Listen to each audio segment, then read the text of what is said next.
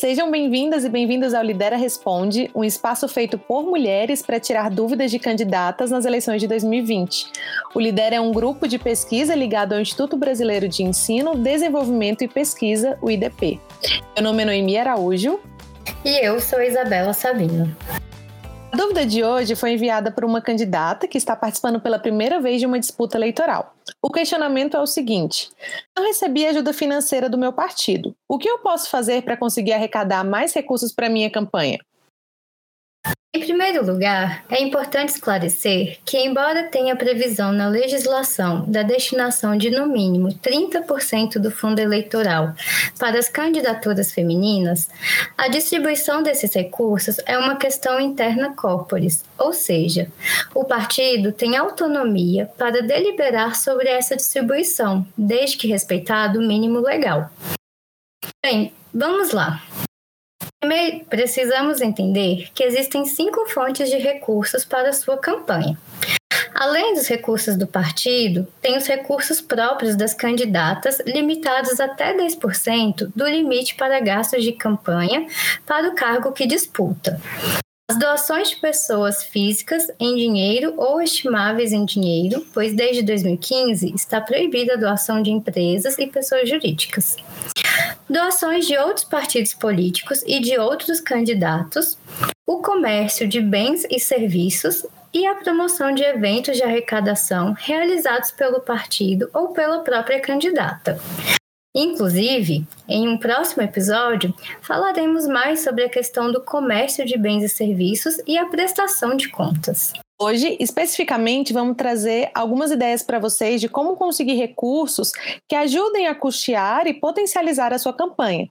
É importante que você pense em estratégias que permitam às pessoas, ao seu eleitorado, se sentir participantes da campanha e engajados, para além de participar, contribuir e compartilhar. A primeira ideia é promover um financiamento coletivo, é o chamado crowdfunding ou vaquinha online. O foco nesse caso é conseguir o máximo que puder de microdoações. Hoje em dia já existem diferentes plataformas online próprias para isso, mas preste bastante atenção. Para a utilização da vaquinha eletrônica, é necessário que a plataforma escolhida esteja devidamente cadastrada na Justiça Eleitoral. Para saber se a plataforma está cadastrada, acesse o site do TSE www.tse.jus.br Procure a aba Eleições. Dentro dela, clique em Financiamento Coletivo. Após isso, clique na aba Solicitação de habilitação da entidade. Em seguida, em Relatório das Empresas de Financiamento Coletivo, Eleições Municipais 2020 e escolha dentre todas as empresas disponíveis com cadastro deferido a que melhor atender a sua campanha. O bacana é que as doações podem ser feitas por cartão de crédito, débito ou boleto bancário, e o alcance pela internet tem sido bem interessante e eficiente, além de facilitar e muito na hora da prestação de contas, já que a própria plataforma se encarrega de coletar todos os dados necessários do doador e fornecer o respectivo recibo de doação.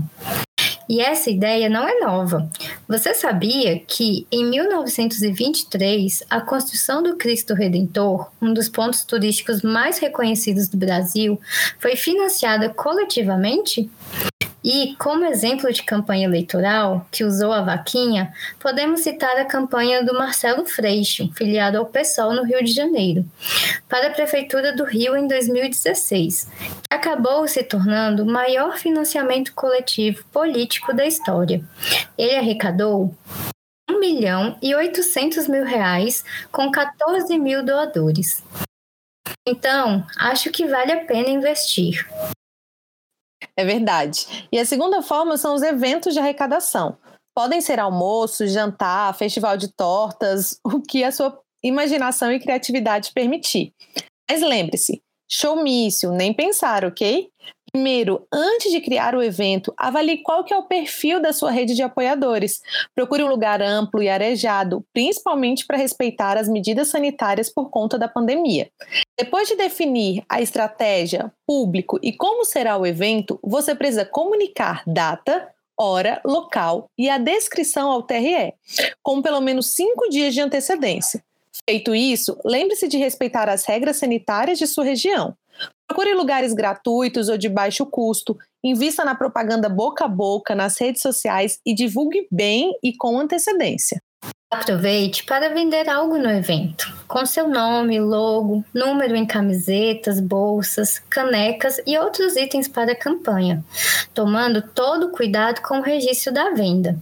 Mas lembre-se, em hipótese alguma, poderá haver doação de qualquer item, uma vez que a legislação eleitoral proíbe a distribuição de brindes e sorteios.